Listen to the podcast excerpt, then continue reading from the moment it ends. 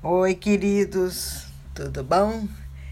Olha, eu não vou fazer, não vou falar o Cotiniclos de hoje, porque esse episódio é um episódio de relato bastante emocional, com lições de vida.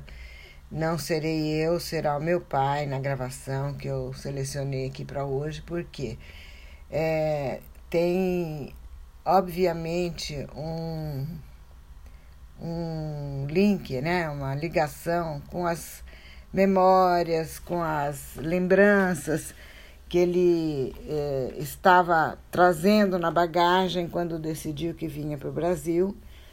E ele com certeza rememorou naquela hora de despedida e claramente se vê que ele guardou essas emoções, essas lembranças para a vida toda. Eu vejo que todas as palavras, qualquer emoção que eu, que eu transmita, qualquer tentativa de caracterizar o melhor possível, não se compara a ouvi-lo dizendo o que foi importante, como foi é, vivida toda a vida dele em, em Arcângelos, e principalmente nesse episódio aqui, a gente vai ver que é, se ele estava vindo para o Brasil com 17 anos, obviamente era seguindo passos, lições de vida que ele vai deixar muito claras aqui, tanto do pai dele quanto do tio Nicolau, que era um, uma pessoa que ele tinha como um herói. Nessas gravações que ele tem feito, eu descobri, e eu nem lembrava que eu dizia para ele que ele era meu herói, mas ele repete isso algumas vezes. E assim como a gente se orgulha de fatos dos antepassados, ele também se orgulhava muito do, da vida do pai e do tio Nicolau. E por isso ele começa falando do tio Nicolau aqui, e eu encaixei esse relato dele justamente na hora que eu estou vendo, remexendo e contando para vocês quais eram as, as lembranças, os apegos, os afetos que ele deixava lá na Grécia. E agora vocês vão ver também que os exemplos, né? E as lições de vida que ele, que ele assimilou. E com certeza, com certeza, vocês que me escutam falar sempre que a vida tem que ser vista de trás para frente, para a gente entender por que tudo nos acontece assim como nos acontece, vocês vão ver que eh, olhar a vida de trás para frente também, num, numa experiência como essa, desse podcast e, e das gravações que meu pai fez, é, Para vocês também será utilíssimo. Eu tenho certeza que ouvi-lo nesse episódio será útil para todos vocês que estão na faixa dos 40 batalhando. E por isso eu vou, quando mandar o link para vocês, vou avisar que essa, esse episódio não é para mostrar para neto por enquanto. Deixa eles ficarem adultos também, tá? É, não só pelas emoções, como pelo conteúdo, eu acho que é mais próprio para vocês, filhos, ouvirem e guardar para os netos. Então, vamos ouvir aquele relato do meu pai que eu prometi. Então, o tio Nicolau, que era o caçula, e mas já estava bem, bem adiantada. Já estava esperando, mas achou convidar ela para. Ela tinha um, um. que ir trabalhar, tinha que é, iam começar uma colheita de trigo e chamaram ela para fazer um merocamato. Um merocamato quer dizer serviço de um dia, né? De um dia ou dois.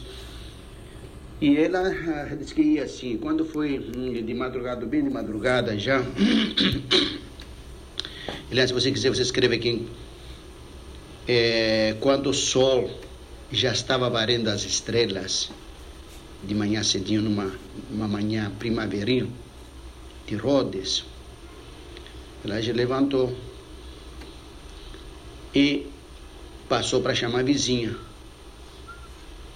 para elas ir juntas também, que ela ia trabalhar junto. Quando a vizinha viu ela, disse que falou, mas Tuli, você não pode. Você, nesse estado que você está, não pode. Você vai acabar dando a luz lá mesmo. E você não é cabra para estar dando luz assim na, na montanha, nos campos. Você não pode. Você tem que ir, se preciso ir. Se não aproveitar este merocâmato, que é esse serviço de um dia ou dois que tenha, eu não vou achar outro, eu preciso aproveitar. Este merocâmato. Bem, para você ter uma ideia, era tão pobre, Helena, tão pobre, porque o avô vivia lá na Ásia Menor, como já falei, ficava às vezes um ano, dois anos trabalhando lá e também ganhava pouca coisa. Eram tão pobres que quando esta tia, esta avó, Tuli, morreu, inclusive morreu antes de eu chegar lá, uh, em Rhodes, antes de eu ter nascido, mas sempre o povo contava lá, era tão pobre, quando morreu não tinha roupa para trocar ela, então tiveram que tirar a roupa dela que estava, deixar ela sem roupa, para lavar a roupa dela, para vestir ela outra vez com aquela roupa para ir com a roupa lavada. Tão pobre que era, né? Então, nesse dia ela foi lá, aproveitar para fazer este merocâmato, ganhou um dinheirinho lá, ou sei lá, um trigo, alguma coisa, né? Que eles davam naquela época, não sei bem o que, como que eles pagavam. E ali que nasceu o tio Nicolau. Não, não, não deu mais tempo quando chegou lá, ou depois já nasceu lá mesmo, ajudado lá pela, pela outra senhora. Pelo menos foi assim que Sempre contaram, sempre ouviram, assim que nasceu o tio Nicolau, bem no meio do, do trigo, hum, fora de casa. Foi assim que ele nasceu, já que nós falamos do tio Nicolau. Então, eu já disse, eu acho, né, há pouco tempo atrás, que eles trabalharam na Ásia Menor, etc. Em 1900, agora em 1912, os italianos tomaram a ilha de Rhodes. Então, os, os, gregos de Rhodes já não podiam mais ir trabalhar na Ásia Menor, quer dizer, porque Rhodes já não era mais Turquia, não pertencia à Turquia. Então, eles tinham que arranjar qualquer outro lugar para trabalhar. Lá não podia também, Rhodes não tinha onde trabalhar, ninguém tinha, como já falei, lugar pobre. Então, aí o, o Antônio, meu pai, ele disse, ele ouviu dizer que podia vir trabalhar no Brasil. Você imagina isso agora em 1912, 13, por aí. Antes da Primeira Guerra Mundial. Então, ele resolveu, disse, falou para o pai dele, meu avô, olha, eu vou, vou embora. Ouvi dizer que tem serviço no Brasil. Dá para trabalhar lá no Brasil. Mas, meu filho, onde que fica este Brasil? Onde que é este Brasil? O que que é isto? É aqui pertinho, é longe? Ah, oh, pai, falaram que é longe, não sei também. Mas tem um outro que vai lá, chamado Esteliano, um amigo, Esteliano Caraulani, que ele também o avô conhecia, o Esteliano Caraulani. Eu vou com ele também, vou junto. Bem, meu filho, você que sabe.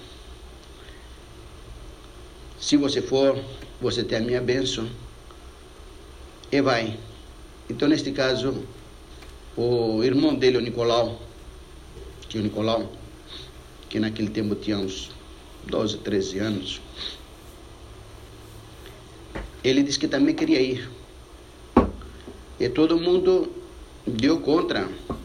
Diz a tia Crisante, sempre que falou para mim, a tia Crisante, o Constantino, todo. Que na hora que ele, o avô estava sentado numa cadeira, na hora que o meu pai estava conversando com ele, e o tio Nicolau também lá, e o tio Nicolau de pé, era da altura do avô sentado. Então disse que ele também queria ir. Antônio, eu vou com você. Não, meu irmão, você não pode ir. Você é muito novo ainda, você não está vendo o Constantino, seu irmão, mais velho, três anos, e ele não vai, como é que você quer? Ele diz, eu vou, aqui é que eu não vou ficar. Eu vou com você, Antônio. Aonde você for, eu vou. Sim, porque esses dois nunca se separavam. Nem na Ásia Menor, onde um ia, outro sempre estava junto. Eu vou com você, Antônio. Eu vou lá, eu vou ganhar dinheiro e a nossa família não vai passar mais fome, não vai passar mais necessidade. Eu vou com você. Bom, e dinheiro? Dinheiro tem Antônio. Você sabe que eu, tudo que eu ganho sempre guardo. eu tenho para minha passagem eu vou com você. Então, aí concordaram, o pai, a mãe chorando lá e tudo, mas concordaram que o menino fosse, junto com o irmão dele. E saíram. Sabe lá Deus quantos meses levaram para vir no Brasil, que nem sabia nem onde ficava, que eles praticamente não sabiam ler e escrever, nunca estudaram. Se eles aprenderam, aprenderam alguma coisa depois. Imaginem, eles sabiam onde ficava o Brasil, não sabia ver um mapa, não sabia nada, só sabia que tinha que ir para o Brasil e pronto, foi para o Brasil. Meu pai sabia que aqui, quer dizer, ele sabia, meu pai sabia, inclusive falou para o, tio, para, o irmão dele que era um perigoso, porque aqui no Brasil, naquele tempo ainda tinha índios, porque a gente que come gente, tem a gente selvagem, ágrios, como eles falam na, na, na Grécia, e que tinha muita cobra, tinha feras, tinha tudo. Mas disse que não, que ele queria ir junto. Então saíram, Deus sabe lá quanto tempo demoraram. Chegaram no Brasil e ficaram em São Paulo. Inclusive o tio Nicolau uma vez me levou e me mostrou a casa. E que casa? Era um, um barracão, era um armazém, onde eles ficaram no começo. Como esses, esses baianos que vêm agora do norte, eles ficam em qualquer lugar e dormem lá e não tinha nem luz e nem nada. Eles se juntaram, cotizaram um pouquinho cada um, os telhanos, o pai, que o tio Nicolau, já devia ter mais alguns aí já, e pagava luz e água, e lá ficava. Meu pai trabalhava como pedreiro, Antônio, Antônio irmão trabalhava como pedreiro, o Nicolau vendia jornais, o jornal, tá, jornal Imparcial, Imparcial do Rio de Janeiro. Assim me disseram, inclusive, um amigo do Nicolau, que aqui também estava, que veio depois, ou vinha, ou já estava aqui, que é padrinho da Josefina, e que ele vivia, ele vivia também junto. Então, como eu era muito menino, ele vendia jornais. E os outros trabalhavam de pedreiro, inclusive meu pai. Mas veio a Primeira Guerra Mundial, isso em 1914, por aí, paralisou todas as, as construções, tudo aqui em São Paulo. E ficaram sem serviço, sem trabalho. Daí eles souberam que se eles fossem Mato Grosso, Cuiabá de Mato Grosso, que tinha uma firma alemã, e esta firma alemã tinha construções e precisava de cal. Quem soubesse fazer cal, meu pai e o tio Nicolau, o Antônio e o Nicolau, eles, como já sabiam ah, fazer o cal, como já faziam lá na Grécia e na Turquia, e como eu também já fiz muito isso com meu pai, resolveram ir para lá. Então imagine só Deus, eh, já ir hoje, por exemplo, em Cuiabá, claro, ir de avião é fácil, mas ir de outro, outro meio qualquer já é longe, né? Em Cuiabá. Imagine só naquele tempo, que não tinha estradas, não tinha nada, tinha que andar um pedaço pelo trem que levava, sei lá, uns três dias para chegar em, em, em, Três Lagoas, depois levava não sei quantos dias pelo Rio, não sei se por, nem sei mais por Corumbá, não sei por onde, por Miranda, Miranda subir pelo, pelo, de um navio, eu sei que eles disse que eles inclusive paravam no caminho para juntar lenha, para, conforme dizia, disse agora o, o padrinho da Josefina, que estava andou foi também junto, e jogava lenha, ajudava a juntar, juntar lenha para jogar na máquina, sei lá, no vapor, da, do, do vapor, para eles tocar para cima. E levaram semanas, sei lá, quando o tempo até chegar em Cuiabá, e daí disse que não era nem Cuiabá que eles tinham que trabalhar. Quando eles falaram, procuraram nesta firma alemã, falaram parece que tinha que fazer calma, mas tinha que ser em, em Guia, chamada Guia, uma cidadezinha depois de Cuiabá, no meio do mato, depois de atravessar um rio, etc, etc.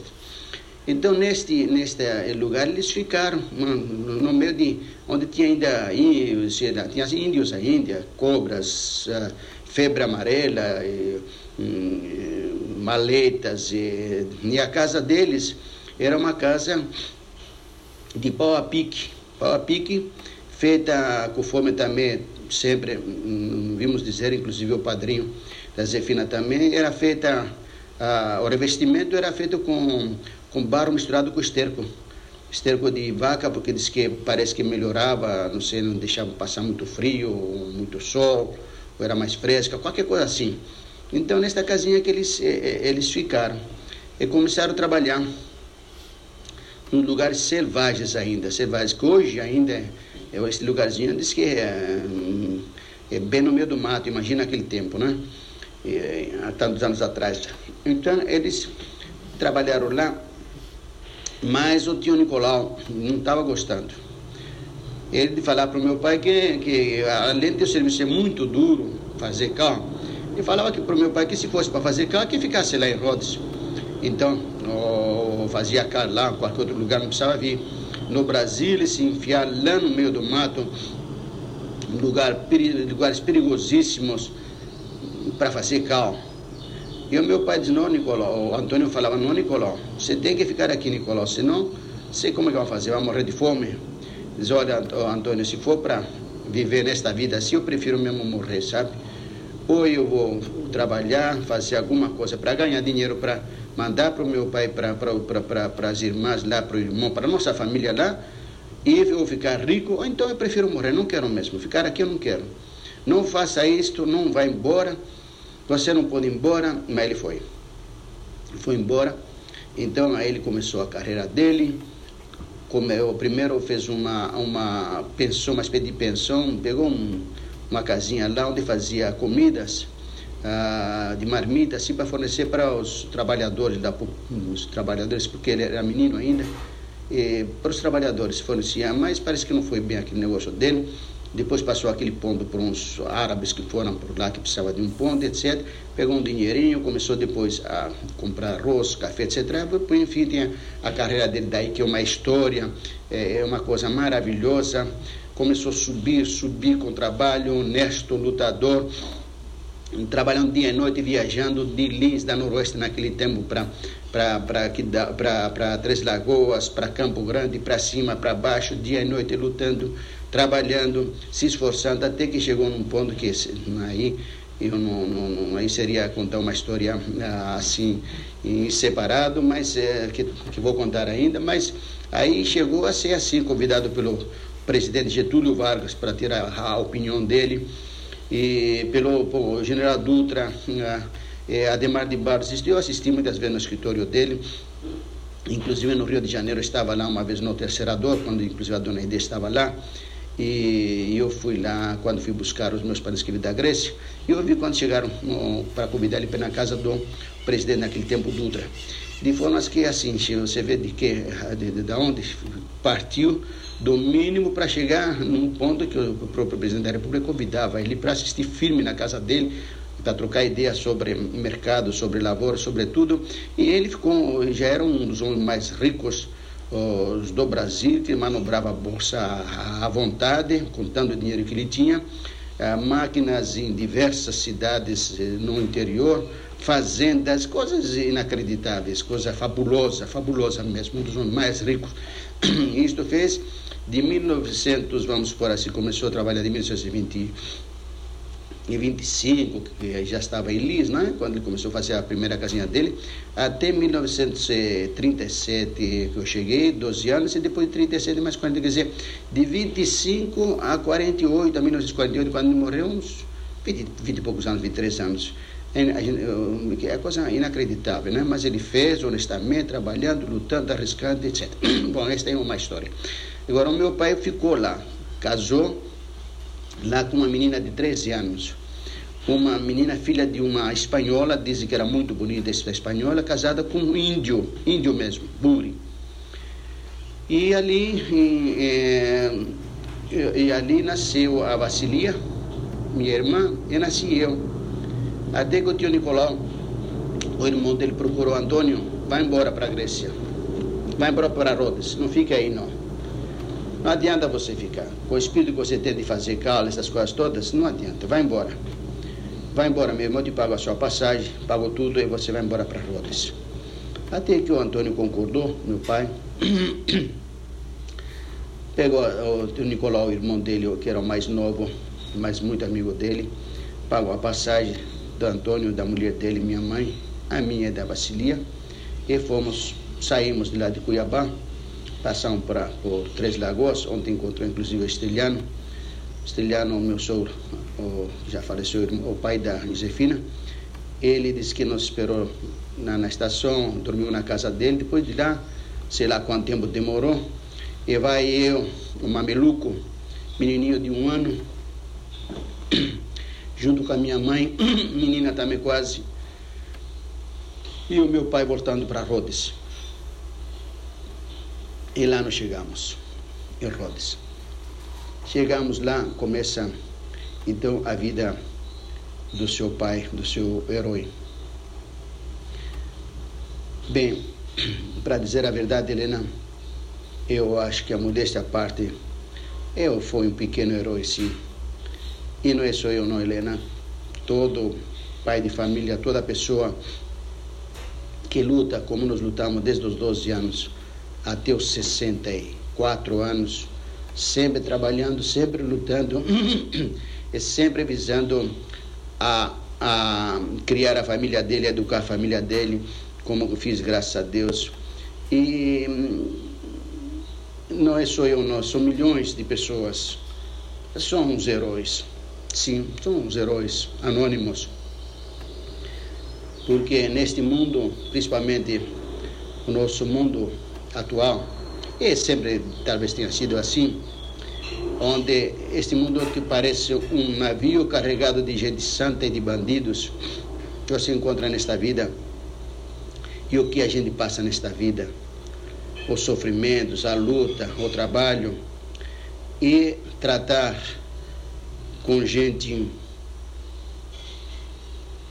fria, às vezes se encontra na sua frente, bandidos, gangsters. Você não sabe, não está escrito na testa de ninguém.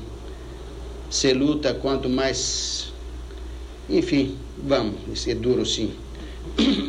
muito duro. É muito duro. Só mesmo a pessoa tendo a responsabilidade e a noção e o amor à sua família.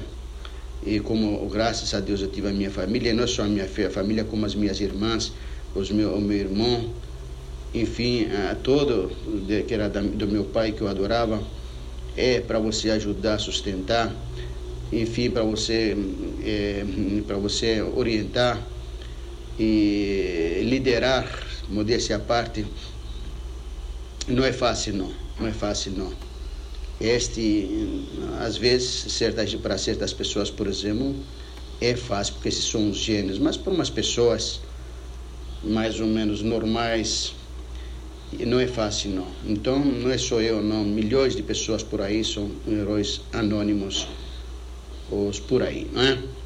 é de forma que vamos falar então do seu pai, vamos falar de mim porque esta aqui já eu conheço bem e futuramente eu falar também separado do meu pai e do meu tio, mas apesar que a minha vida foi muito ligada a, de qualquer maneira a, a, aos dois, de qualquer maneira uh, falando da minha vida, como você sempre pede, vai ser também falado dos outros também, da nossa família, tá bom? Bem, Helena, lá vai o seu, o seu herói, o seu pai. Nasceu em 1920 numa cidadezinha chamada Guia, onde meu pai trabalhava, só que foi registrado em Cuiabá. Lá nem cartório não tinha. Então, você imagina agora uma menina de uns 15 anos que devia ter naquela ocasião, minha mãe ou 16, no meio do mato,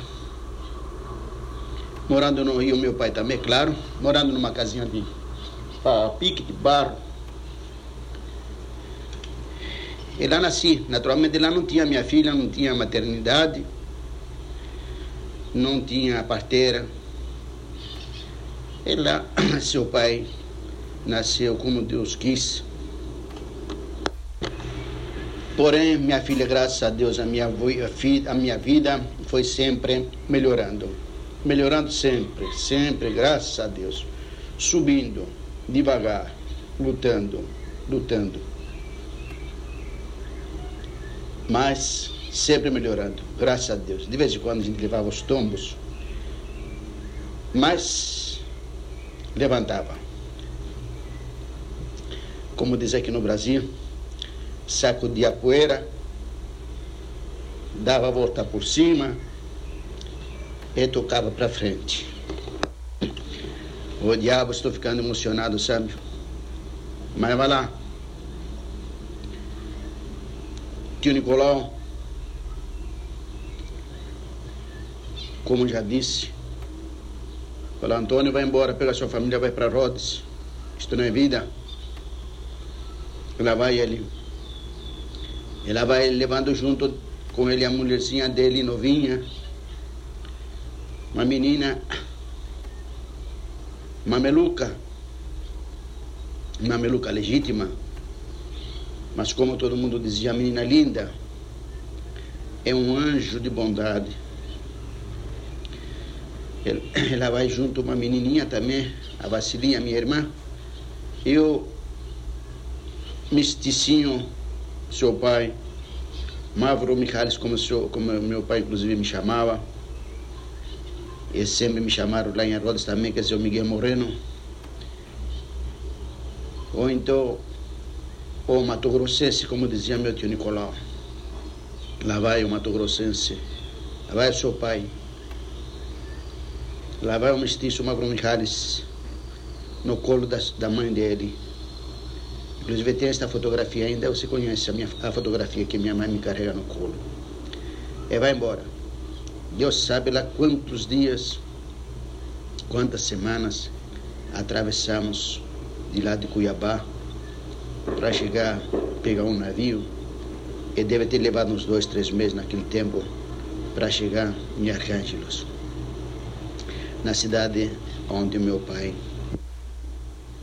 foi criado, em parte, né? Ela já nossa vida melhorou porque nós ficamos numa casinha pequena, de uns 10 metros quadrados mais ou menos de área construída. Eu sempre vou lá e visito esta casa. Ainda continua do jeito que estava.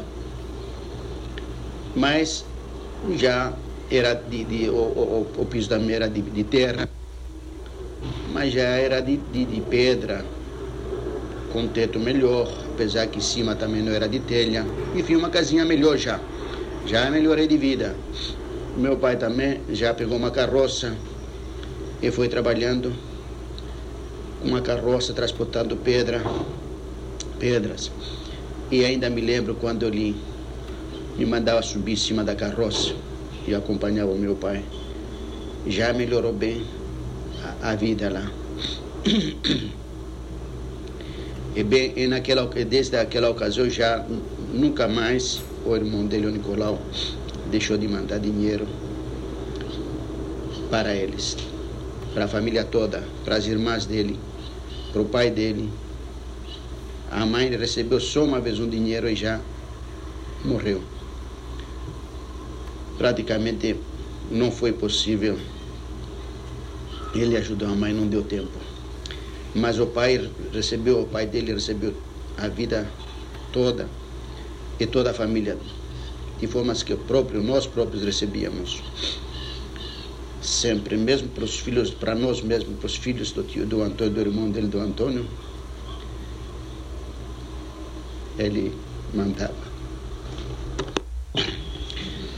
Bem, quatro anos depois de estar lá, veio o primeiro golpe. Golpe duro, é que a vida me apresentou e me acostumando com os golpes na vida e na dureza. Minha mãe morreu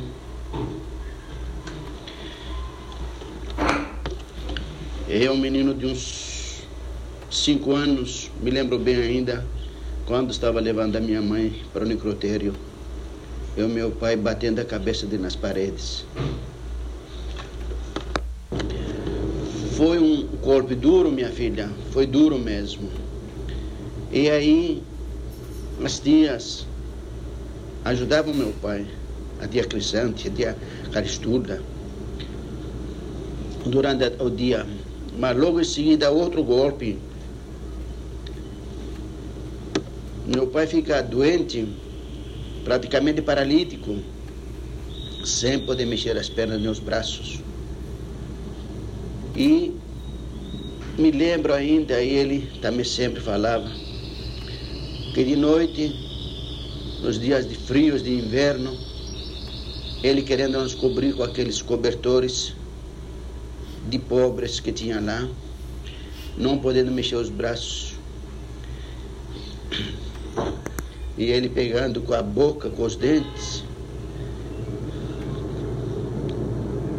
repuxando o cobertor para cobrir os filhos dele. Que neste tempo já tinha também o Nico, Nicolau. Éramos três, a Vasilia e eu, Nico. Sem dinheiro, sem mãe.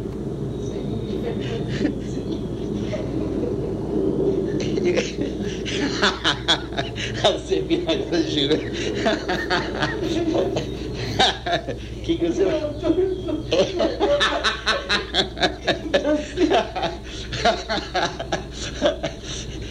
Acho que acho que estamos na pior mesmo.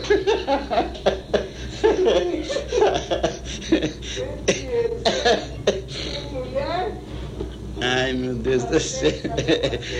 Sem dinheiro, uma pobreza danada, sem mãe, o pai, coitado, sem poder se mexer.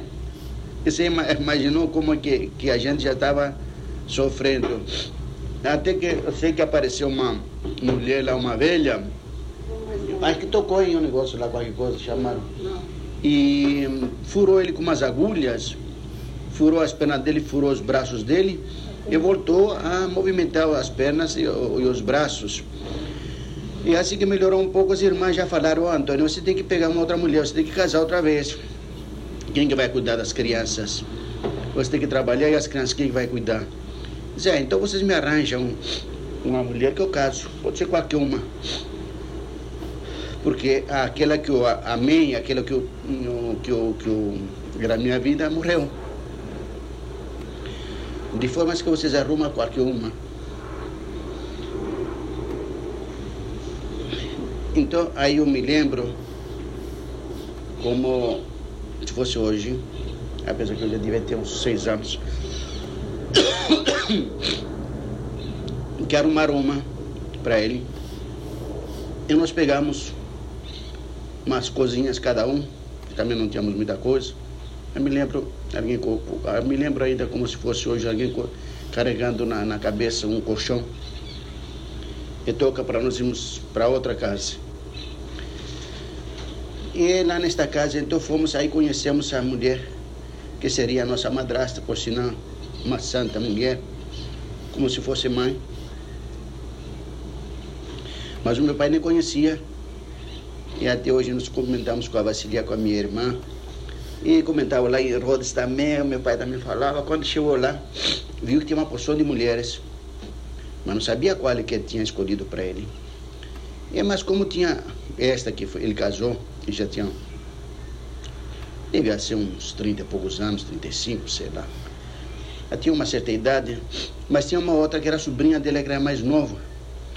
E ele disse que ele torcia, tomara que fosse aquela, aquela mais nova. Mas depois falaram para ele, mostraram para ele, não é essa mulher que você vai casar. Ele tá bom. Então ele casou com esta aqui, por sinal foi muito boazinha. E aí então ele, ele bem aí nesta altura nós já melhoramos bastante, porque já tinha uma casa melhor e uma praticamente uma segunda mãe que nós tratávamos muito bem, que é a mãe da Tuli, da minha irmã, né? Que ele depois nasceu a Tuli. Então, vivíamos muito bem.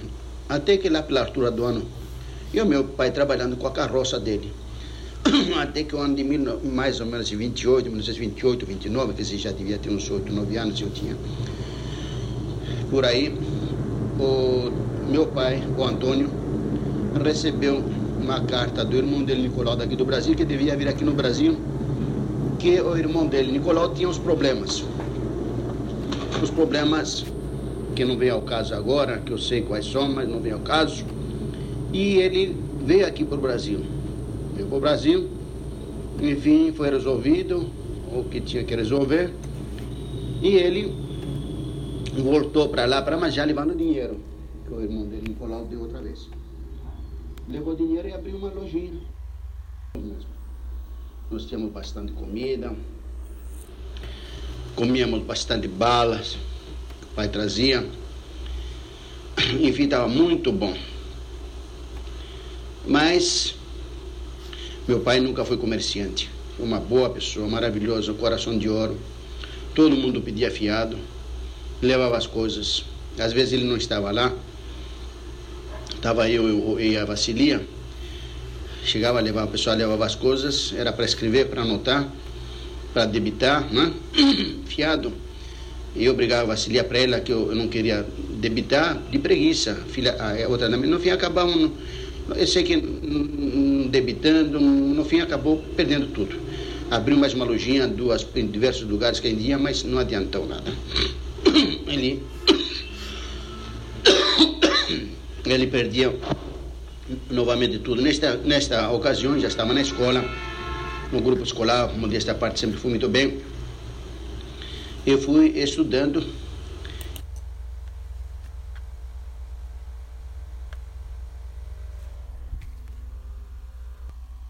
E ainda foi, foi indo, o pai sempre trabalhando e sempre recebendo, não só ele, como as irmãs, como o Constantino, irmão dele, o, quer dizer, o Antônio, o Constantino, a tia Cristã, a tia Caristula, a tia Nuli, a tia Anastasula, o avô, todos sempre recebendo dinheiro religiosamente do Brasil, que o irmão Nicolau, aquele que prometeu que não ia faltar nada para a família dele, mandava. Eles também trabalhavam, claro, tudo que eles podiam, vivíamos até que mais ou menos bem, graças a Deus. Mas um belo dia, não era nem dia, uma tarde, eu estava ali fora num, na rua, e como lá o povo costuma contar, se junta às tardes, ele tem uma pessoa sempre que vai contando histórias e os outros ficam escutando. Que, claro, lá não tem cinema, não tem teatro, não tem nada. Eles se junta e alguém conta alguma coisa. Geralmente os mais velhos. Eu estava ali fora num, na rua e como lá o povo costuma contar se junta às tardes, ele tem uma pessoa sempre que vai contando histórias e os outros ficam escutando. Que, claro, lá não tem cinema, não tem teatro, não tem nada. Eles quando se junta e alguém conta alguma coisa. Geralmente os mais velhos. Ela tinha um cego que ele tinha vindo aqui no Brasil. E eu cheguei, ele estava contando para os outros. E eu parei também para escutar. Então eu ouvi ele dizer que ele gostava demais do Brasil, que ele gostou demais, que aqui tinha muito peixe, tinha um tal de peixe de pacu. Quem comece pacu não esquecia mais nunca do Brasil.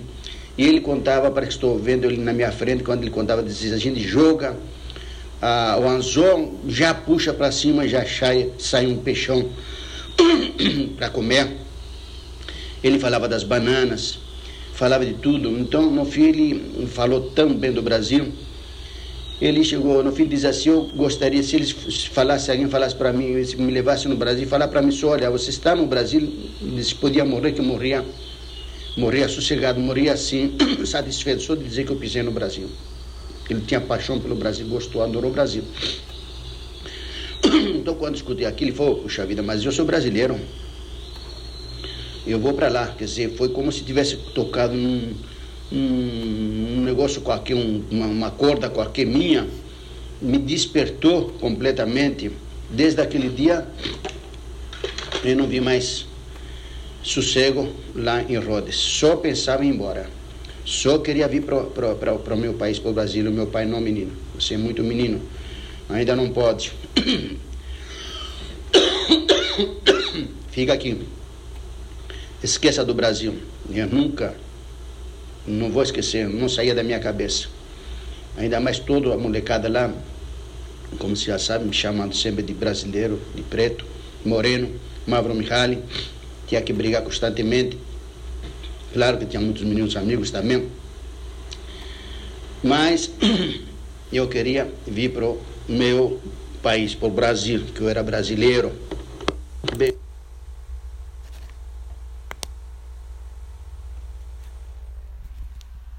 Pronto, vou interromper o avô de vocês, a gravação dele, para registrar aqui, é, fazer uma, uma certa sintonia de momentos, né? Para situar vocês, como eu estou relatando no podcast, a hora que ele decidiu vir para o Brasil, como foi a despedida, as lembranças dele. Então eu achei que cabia encaixar esse relato aqui, tá? E depois nós vamos continuar ouvindo claramente, claro, vamos continuar ouvindo todas as, as lembranças, os fatos e sempre assim. É, ele contando e eu procurando fazer um, um gancho, um link com todas as outras coisas que a gente sabe e que podem ajudar. Por exemplo, é uma curiosidade, ele fala tanto do tio Nicolau aqui, vai falar muito mais tem um, momento em algum lugar que eu ouvi, que agora não foi fácil localizar, por isso não coloquei, que ele disse que o tio Nicolau nasceu no dia 26 de maio, no campo de trigo. E, e desta vez, é, quando eu ouvi essa primeira, quando eu ouvi a primeira vez em 1984, eu não sabia que eu ia ter um neto que, que nasceria no mesmo dia, 26 de maio. Então, Pedro, quando você estiver ouvindo isso aqui, Saiba que no mesmo dia que você nasceu, nasceu também uma pessoa que seu bisavô admirava muitíssimo, viu? Você vai conhecer toda a história. Então, por agora, vamos deixar aqui esse registro né, de, de tudo que foi. E eu vou finalmente resolver que vou pôr data também nas, nas minhas, é, nos meus apartes. Hoje é dia 19 de agosto de 2020. Ajuda sempre quando no futuro, imagina se Deus quiser, meus bisnetos ouvirem, vão saber é, e compartimentando os fatos, as, os relatos e tudo isso aqui. Então, queridos, um beijo grande e vejam que não é só a vovó, é, não sou só eu que me emociono, né? Meu pai também se emocionou muito nesse relato. Vamos todos agora serenar o coração e esperar um próximo episódio. Bênçãos a vocês todos.